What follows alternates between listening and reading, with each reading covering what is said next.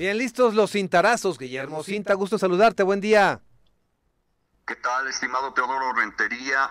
Buenos días, amigos del auditorio.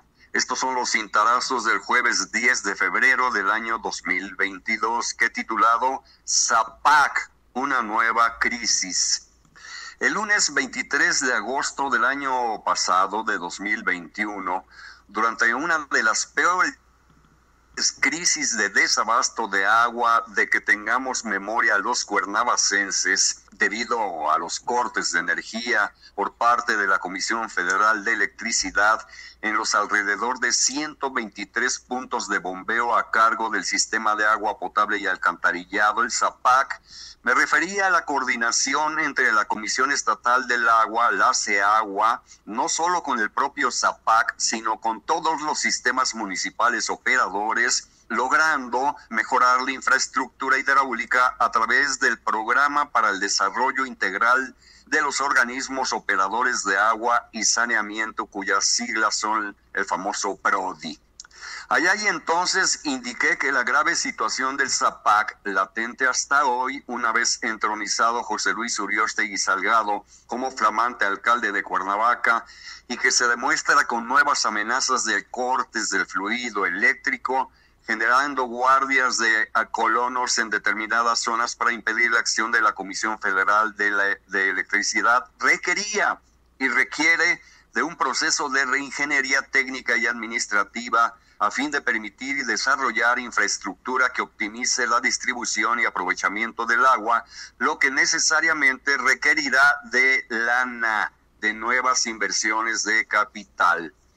Pero el gobierno estatal puede ir más allá, inclusive interviniendo, participando directamente en el ZAPAC para coadyuvar en la solución de sus múltiples conflictos. Sin embargo, para lograr este objetivo será vital la decisión política de la comuna cuernavacense a fin de evitar falsas interpretaciones y protagonismo político, así como la típica mezquindad de los morelenses. ¿Cuáles son los fundamentos jurídicos para una acción de esta naturaleza? Es importante señalar que la ley estatal de agua potable prevé en su artículo 12 que los servicios públicos de conservación de agua, agua potable y alcantarillado y la construcción y operación de la infraestructura hidráulica correspondiente se prestarán y se realizarán por los ayuntamientos, ya sea por sí mismos o a través de los organismos operadores municipales o intermunicipales correspondientes, excepto en los siguientes casos. Chequen ustedes los siguientes casos, excepto en esto. Cuando por circunstancias particulares los ayuntamientos determinen que carecen de los recursos materiales, técnicos y humanos para la prestación directa de los servicios a que se refiere ese artículo o para el establecimiento de una administración paramunicipal.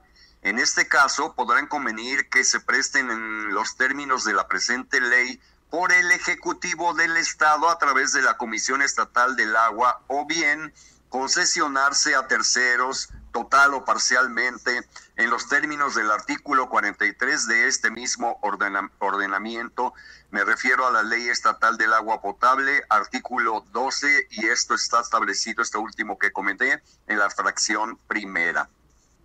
En la República Mexicana existen buenos ejemplos que pueden tomarse, experiencias como las de ciudades de León, Guanajuato, Monterrey, Nuevo León, ambas en zonas geográficas con poca disponibilidad de agua, en donde la presión ambiental ha obligado al aprovechamiento óptimo de este recurso. Son dos ejemplos en donde mucho del éxito ha radicado en vincular de manera adecuada a la agua, contar con una base de usuarios actualizada, la tecnificación y modernización de la red de distribución, ampliar el volumen de aguas residuales tratadas y su reutilización en la industria.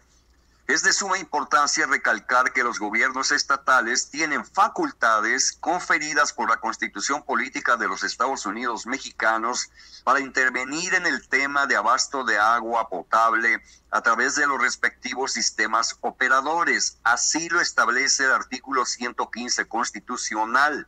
Todos sabemos que los municipios deben proporcionar el servicio del agua potable, el drenaje, el alcantarillado y el tratamiento y disposición de las aguas residuales, lo cual, en el caso de Cuernavaca, ha dejado de hacerse conforme lo indica nuestra Carta Magna. Así lleva décadas, así de ineficiente lleva décadas. Y el ayuntamiento llegó de esta forma a la actual crisis del agua. Y aún hay más. Cuando a juicio del ayuntamiento respectivo sea necesario, podrá celebrar convenios con el Ejecutivo de un Estado para que éste, de manera directa o a través del organismo correspondiente, se haga cargo en forma temporal del servicio del agua potable y los demás mencionados atrás.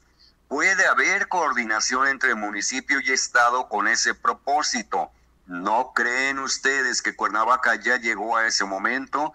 Yo, en lo personal, respondo con un rotundo sí. Mi modesta conclusión es que el conflicto entre el Ayuntamiento de Cuernavaca y la Comisión Federal de Electricidad se ha observado con una visión de túnel, sin voltear a ver otras opciones como la que he tratado este día. El problema en este caso sería que el alcalde Uriostegui Salgado decidiera recurrir o no al gobernador Cuauhtémoc Blanco para analizar esta salida. Abundan las críticas y presiones hacia José Luis Uriostegui por la crisis de abasto de agua, pero son nulas las propuestas de solución, propuestas viables de solución. Siempre se concluye en que es necesario pagar y renegociar con la Comisión Federal de Electricidad, pero ¿con qué ojos divino tuerto? El ayuntamiento no tiene dinero. Esto lo aceptó ayer el propio alcalde Uriostegui. Se la deudan de inmediato alrededor de 13, 15 millones de pesos y está a punto de cortar el suministro de agua, el fluido eléctrico en varias fuentes de abastecimiento.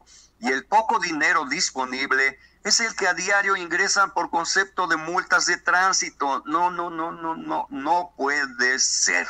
Señoras y, señores, estaremos atentos entonces y luego lo, lo comentaremos aquí en Irradia Noticias Morelos.